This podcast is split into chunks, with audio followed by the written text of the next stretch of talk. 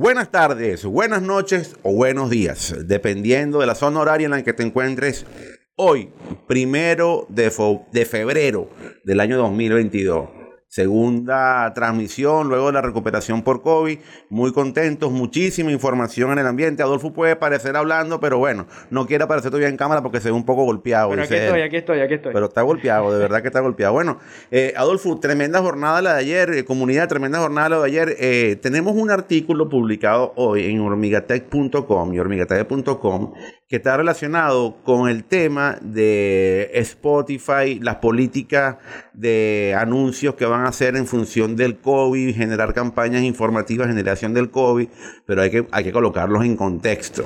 Todo esto ocurrió por una transmisión que tuvo la semana pasada el señor Joe Rogan, principal figura de podcaster de, Spotify, uno de los tipos más influentes en, temas de, Internet dentro de los Estados Unidos. Y lo que pasa es que hubo una, una entrevista en la, la semana pasada donde él conversa con un médico, el cual es antivacuna.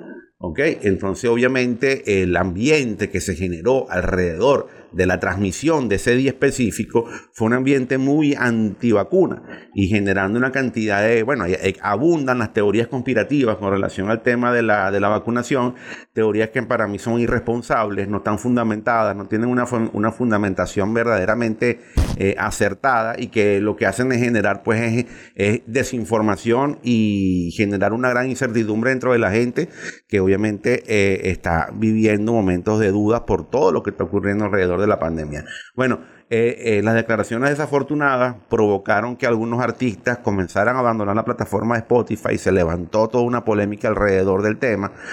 Eh, Joe Rogan obviamente tuvo que retractarse. El fin de semana sacó un video por Instagram diciendo, disculpándose por, por lo que estaba haciendo, comprometiéndose en generar, en tener fuentes informativas diversas, en que tengan más sustentación en los elementos que tiene, o por lo menos corroborar muy bien los datos que se están, que se estén divulgando. Y bueno, allí, allí parte la única, la única revisión que pudiésemos hacer nosotros desde aquí es que eh, el tema de las redes sociales o el tema de estas plataformas como Spotify, como YouTube, como Twitter, como todas estas plataformas, ellos ya deben tener un tipo de, responsabilidad informativa que trascienda a su visión como un medio, como un medio tecnológico de red social, un microblogging o una plataforma de comunicación. Son medios de comunicación o son medios donde se genera comunicación, donde se genera un mensaje que va a afectar en la opinión de la, de la comunidad o de la persona que lo esté viendo y obviamente eso debe venir de la mano de una responsabilidad, una responsabilidad de parte del emisor de la, de la fuente de la, del, del mensaje y una responsabilidad también de parte de la plataforma donde se emite ese mensaje.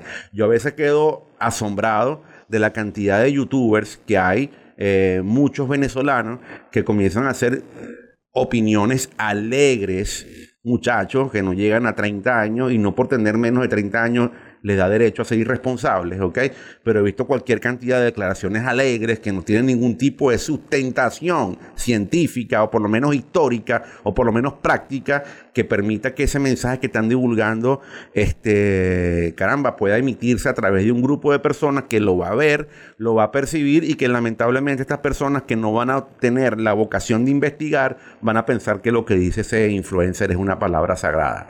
Le pasó a Joe Rogan, es importante que le pase, es importante que pase porque genera una discusión que para mí tiene que ser una discusión mucho más de fondo.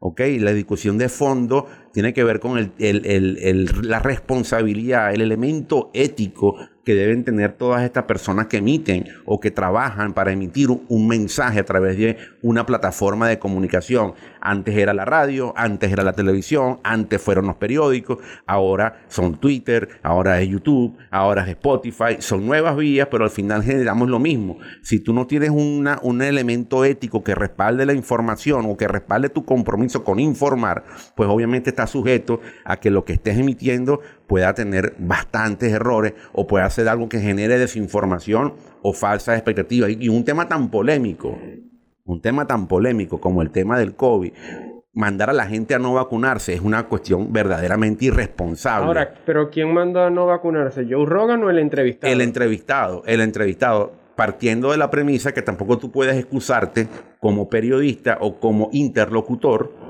¿ok? De decir o de, o de no asentar una segunda opinión al respecto.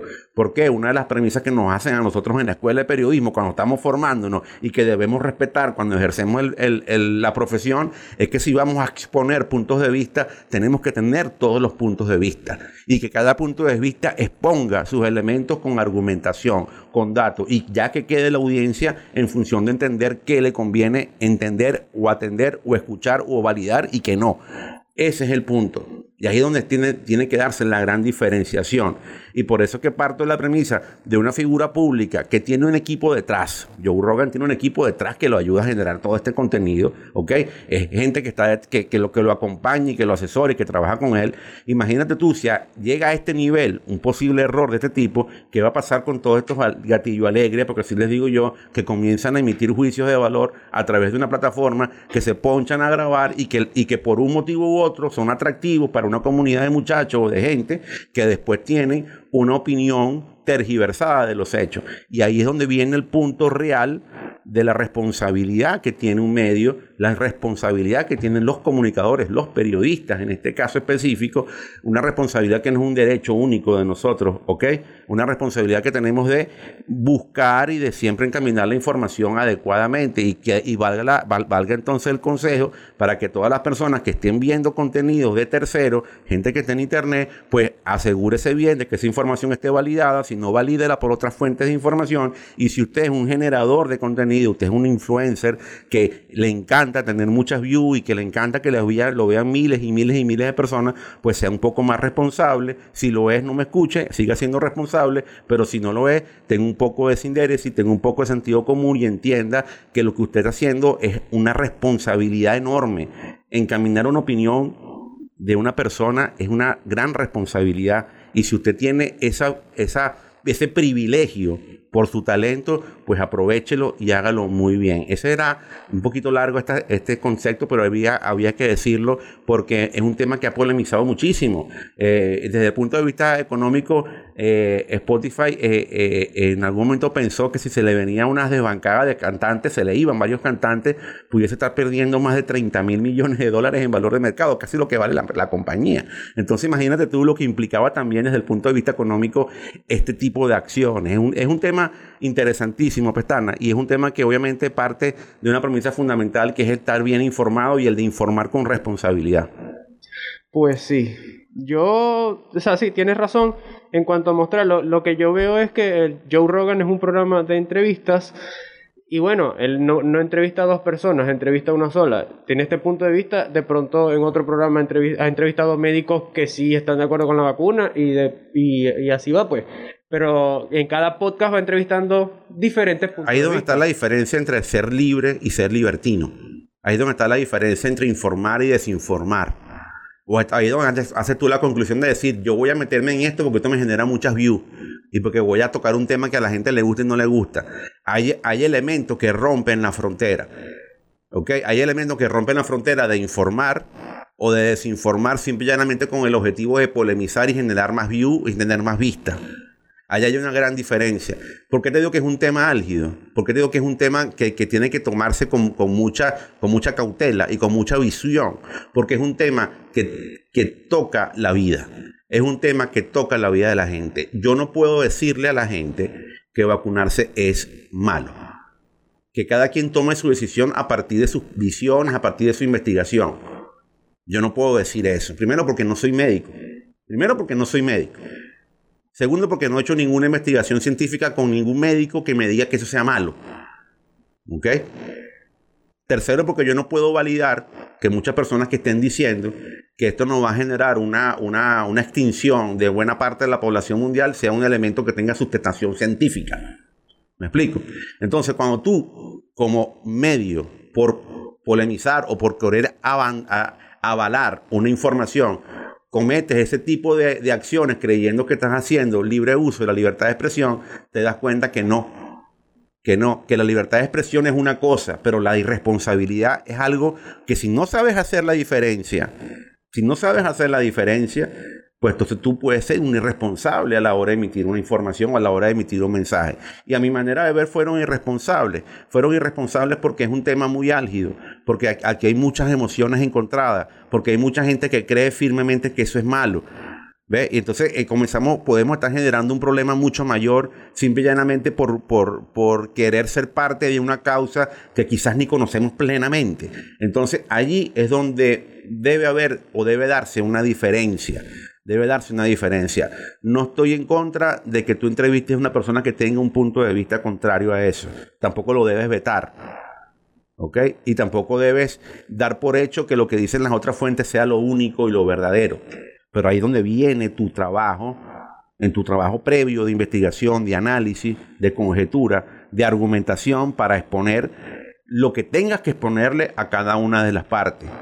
Porque ese es el rol que tiene uno. Ese es el deber que tiene uno. Uno puede pensar de una manera u otra, pero uno tiene un rol. Entonces ahí es donde viene el punto, Pestana, porque es el, es el, tema, el tema que puede hacer, eh, que hace la diferencia entre informar y desinformar, entre generar una opinión pública saludable o una, opinión pública insana, fundamentada en, falsos valores. Ahí está la diferencia y por eso que este trabajo no es cualquier cosita, por eso que el trabajo del periodismo y la comunicación no es cualquier cosa. Que lo queramos ver como cualquier cosa ya parte de, ya parte de cada quien que lo asuma pero eso no es cualquier cosa. Hay que tener mucha responsabilidad a la hora de emitir juicio. Bueno, lo cierto es que está este, este artículo en nuestra página web hormigatv.com. Revisen lo que está interesante. Y hormiga.tech, así que revísenlo. También recuerden que estamos en todas las plataformas de audio por si nos quieren escuchar. También estamos en Spotify, estamos en SoundCloud, estamos en Deezer, en Google Podcast, en LinkedIn, Facebook Watch, YouTube y todas esas plataformas. Continuamos, ¿qué más tenemos?